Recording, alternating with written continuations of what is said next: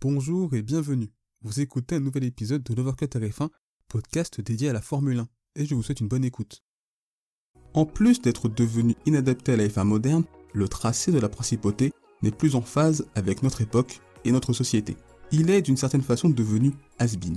Le renouvellement des fans de la Formule 1 par un public plus jeune et auquel on la promesse de spectacle, avec un sport où il y a énormément d'action, se retrouveront très déçus d'une course à Monaco et ne comprendront tout simplement pas sa présence dans le calendrier, et ce, malgré son histoire. Le développement récent de circuits urbains à haute vitesse, comme Bakou, Miami, Las Vegas ou encore Jeddah, sont aux antipodes des caractéristiques de Monaco, à tel point que l'on peut penser que ce tracé est devenu has-been par rapport à la politique même de la Formule 1.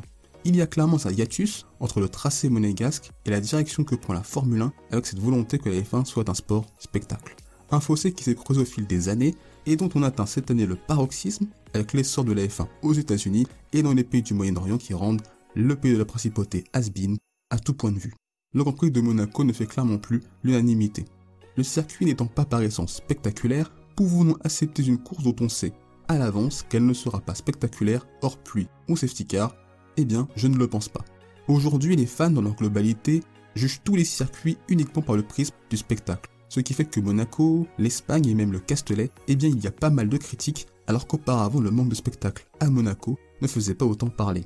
L'essor des médias F1, des créateurs de contenu, mais aussi l'émergence des réseaux sociaux favorise plus de débats, notamment sur la présence d'un circuit comme celui de la principauté. Dans mon cas, lors du Grand Prix de Monaco en 2021, j'étais malade et je n'avais pas pu suivre le Grand Prix de Monaco, et d'une certaine manière, s'il y avait une course à laquelle je ne pouvais pas assister, eh bien j'étais bien ravi que ce soit celle-là. Je n'ai donc pas eu cette impression de perdre une heure et demie de ma vie.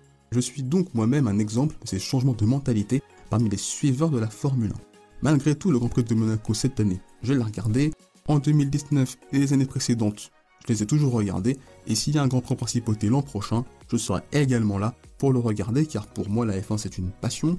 Et que voir pendant une heure et demie une course peu passionnante, eh bien il faut savoir aussi passer par là. Toutes les courses ne pouvant pas être spectaculaires. Eh bien, ce que j'en pense de tout ça, eh bien, c'est que malgré le manque de spectacle proposé par le circuit monégasque, et personne ne peut contredire ce point, sa présence dans le calendrier de par son histoire ne me gêne pas, voire même me paraît vitale pour le patrimoine de la F1. Je trouve important de conserver les tracés historiques qui ont façonné notre sport. Je suis donc prêt à voir un Grand Prix dans une saison comme celui de Monaco qui ne sera pas spectaculaire. Mais je ne suis pas pour autant contre les nouveaux circuits, et d'ailleurs je trouve ça bien qu'il y en ait. Je pense simplement qu'il faut trouver le juste milieu, et je ne pense pas qu'alterner les grands prix entre guillemets historiques soit la meilleure solution, même si je suis conscient que c'est avant tout pour des raisons financières et pour donner plus de place aux grands prix rapportant plus d'argent. Je reconnais donc avoir un avis qui pourrait paraître contradictoire, mais parfois tout n'est pas noir ni tout blanc. Alors oui, le circuit de Monaco a des lacunes et son manque d'action en piste en fait partie, mais je ne suis pas pour autant pour sa disparition du calendrier par rapport aux raisons que j'ai évoquées lors de la première partie de cette analyse.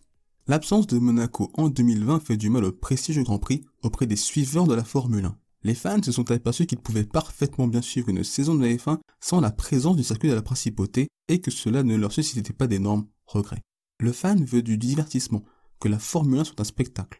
On est donc prêt à plébisciter tout ce qui apporte du spectacle et critiquer et rejeter ce qui ne le favorise pas. Pour autant, faut-il renier l'histoire pour le spectacle C'est à vous de voir. Merci d'avoir écouté cet épisode. S'il vous a plu, n'hésitez pas à vous abonner au podcast de Voir que Tarif 1 ainsi qu'à la chaîne YouTube.